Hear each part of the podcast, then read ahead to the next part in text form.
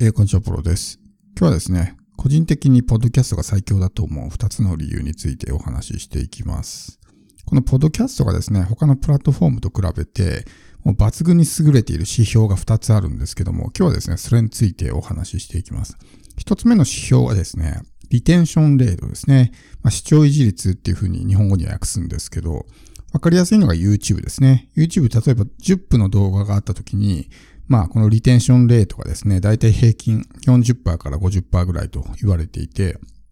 10分の動画があっても最初から最後まで見る人っていうのはむしろ少なくて、大半の人は途中で離脱するんですよね。でそれが平均値として40%から50%。つまり4分から5分ぐらいしか見てもらえないというわけですね。YouTube の動画で最初から最後までね、見てもらえるっていうのはまあ、ほぼほぼ少ない。っていうのはまあ、いろんなことがあるからですね。動画を見てて集中力が切れて飽きちゃって離脱とかね。おすすめ動画が表示されてるから、ちょ、そっちね、面白そうだなって見ていて離脱とかって、いろんな理由があるわけですよ。特に動画っていうのは、こう、集中して見てないといけないので、疲れるんですね、見るのが。だから疲れてきて、その、疲れた時に集中力が切れるわけですよ。そうするとそのタイミングで離脱とか、あるいはあんまり動きのない動画とかね、単調な動画だと飽きちゃうんですね。ちょっと見るだけで。で、離脱が起こるみたいな感じになるんですけど、ポッドキャストはですね、このリテンションレートが抜群に高くて、80%、90%とか100%を出すことももう全然不可能じゃないですね。比較的簡単に100%出すこともできると。これはまあいろんな理由があって、一つ目はですね、まあインプットのエネルギーが少なくて済むということですね。聞いてる人がもう聞いてるだけなんで、そんなにこう集中してなくてもいいわけですよ。ずっと集中して聞いて聞いてるとさすがに疲れますけど、ね、まあ聞き流しみたいな感じで軽い気持ちで聞いてるんで、インプットのエネルギーが本とか動画に比べると圧倒的に小さくていいんですね。だからずっと聞いてられる。30分、40分のね、エピソードでもずっと聞いてられるじゃないですか。っていうのはやっぱそう疲れないからですね、聞いてても。でも YouTube の動画30分、40分ずっと見ると結構疲れると思うんですよ。だからこれが一つ、やっぱりリテンションレートが高い理由としてあって、で、もう一つがですね、ながら聞きをしている人が多いということですね。ポッドキャストを聞いているときって大抵何かをね、してるときだと思うんですよ。車運転してたりとか、料理してたりとかね、ジムでトレーニングしてたりとか、ジョギングしてたり、お風呂入っているときだったりとかね。まあいろんなそのながら作業をしながら聞いてる人が多いので、ということはですね、基本的に、例えばながら作業しているときにわざわざこうスマホを取り出してね、停止ボタンを押して別のチャンネル探すとかってあんまりないと思うんですよ。なぜならね、そんなことをわざわざするほどの手間をかけるのがね、えー、めんどくさいからですね。ジョギングしているのにわざわざ立ち止まってスマホ取り出してよし帰るぞって、まあないことはないと思うんですけど、そこまで毎回毎回するかっていうとしないんですよね。運転してる時もね、わざわざ車止めて、よし、じゃあ次の別の番組見ようとかってね、な、ならないじゃないですか。だから、ながら作業をしているということは、それだけ中断されにくいということなんですね。逆に、ある意味中断されづらいということは、しっかりとしたエピソードをアップしないと、相手に苦痛を与えることになるわけですね。変えたくても変えられない状態。そのエピソード他のチャンネルに変えたくても変えられない状態だから、ひたすら退屈な話とかをしてると、もう相手を、相手に苦痛を与えることになってしまうんで、そこは本当に気をつけないといけないんですけど、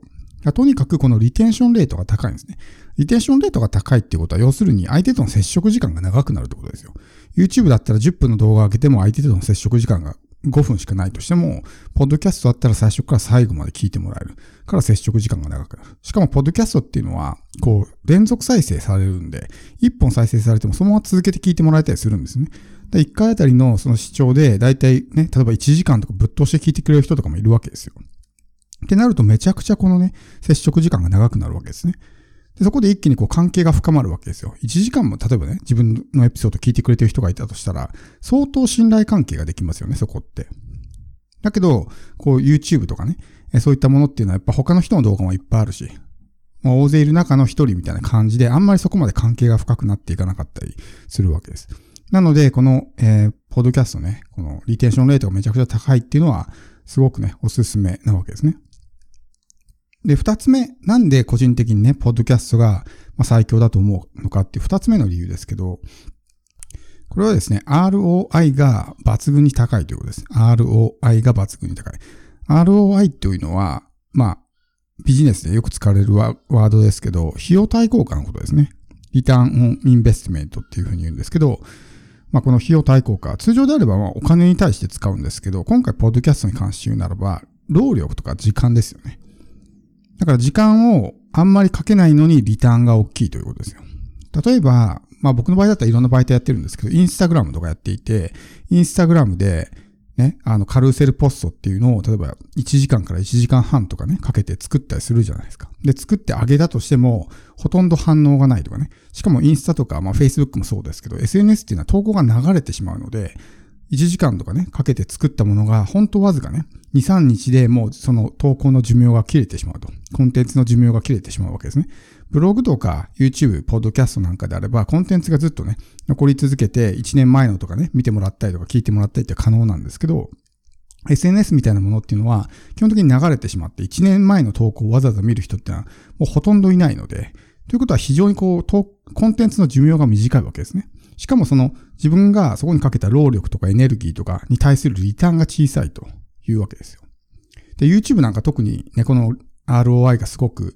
効率が悪くて、例えば台本作って、撮影ね、何回も撮り直してとかね、編集作業してとかってなったら、ものすごく時間がかかるわけですね。エネルギーも必要だし。で、それで一本上げたけど、再生回数一桁とか、全然いいねもつかないとかね、リストも取れないとかってなると、すごく費用対効果が悪いわけですよ。でも、ポッドキャストに関しては、少なくとも僕の場合は、まあ台本も作ってないし、アドリブで一発撮りでやってるんで、もうほんと10分15分で作業が終わるわけですよね。それに対してリターンがすごく大きいですし、仮にリターンがほとんどなかったとしてもですね、そもそもの労力、エネルギーが小さいので、コストがほとんどかかってないわけですよ。コストをめちゃくちゃかけてリターンが小さいと損になりますけど、コストがそもそも小さいから、対してリターンがなくても、まあ、デメリットが小さいんですね。だそれがすごくいいわけですよ、ポッドキャストっていうのは。もちろんその台本とか作ったりしてる人もいるかもしれないですけど、YouTube とかに比べたらね、圧倒的に楽ですし、動画だったらやっぱりこうスライドをね、作成してスライドを映しながらとかってやんないといけないですけど、まあ、ポッドキャストの場合はね、それこそ台本作るにしてもなんかメモ帳にね、こうバーって書くだけみたいなのでもいいわけじゃないですか。となると、まあ非常にね、えー、効率がいいと。しかもその編集作業もするとしてもそんな動画みたいな、すごく時間のかかる編集はしなくてもいいので、めちゃくちゃ費用対効果がいいわけですね。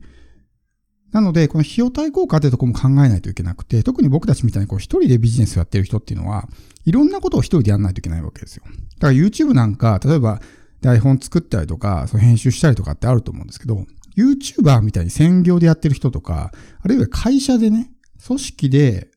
こう YouTube をやってる人とかっていうのは、台本作ったりとか、ね、あるいは、その、編集しっかりしたりとかっていうのは必要だと思うんですよ。それは人手が足りてるし、YouTuber の場合はもう YouTube が自分のメインの収入源だからそこにもう全部ね、投入してもいいわけなんで、そういう形でやってもいいわけですけど、僕たちみたいに一人でいろんなことやってる人っていうのは、そこにね、全部投入してしまったら他が何もできなくなってしまうわけですね。バランスを考えないといけないから、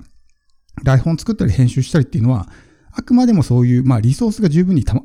あって、人手が足りている人とかね、そういう人であればそこまでやってもいいと思うんですけど、僕たちは別に YouTuber でもないし、チームでやってるわけでもないんで、一人で全部回さないといけないってなると、いかにこの費用対効果を良くするのか。今回このポッドキャストね、これセカンドチャンネルですけど、ファーストチャンネル、セカンドチャンネル、二つポッドキャストができるっていうのは、費用対効果がいいからですよ。あと10分とかで収録して終わりみたいな感じだから、費用対効果がいいから2つのチャンネルを同時にアップできるわけですね。なので、そういった風に考えていくと、いかにこのね、えー、労力を最小化するかというところを意識していかないと続けられないですね。YouTube 続かない人っていうのはとにかくこの労力がでかすぎるから継続できないわけですよ。毎回編集してね、編集に何時間もかけてってやったら続かないじゃないですか。だからいかにこの労力を最小化するのかってことを考えたときに、まあ、今回ね、このセカンドチャンネルを立ち上げたのがまさにそうで、ポッドキャストっていうのは労力がほとんどかからないわけですね。だからすごく継続もしやすいしね。仮にそれでリターンが小さくてもあんまりダメージがないわけですよ、こっちは。損がないわけですね。しかもコンテンツが残り続けるんですね、ずっと。だ1年後とかに今日のエピソード聞く人もいるわけですよ。でも SNS とかだったらね、もう発信して2、3日で寿命が切れて終わりだから、非常にまあ、費用対効果が悪いわけですね。だから、ポッドキャストの、まあ、その成果っていうのは、すぐにこのね、今すぐ出てる成果だけが全てではなくて、未来ですね、1年後、2年後、3年後とかのものも含めて考えると、めちゃくちゃ費用対効果がいいというふうになるんで、これがですね、ポッドキャスト僕がおすすめする2つの理由です。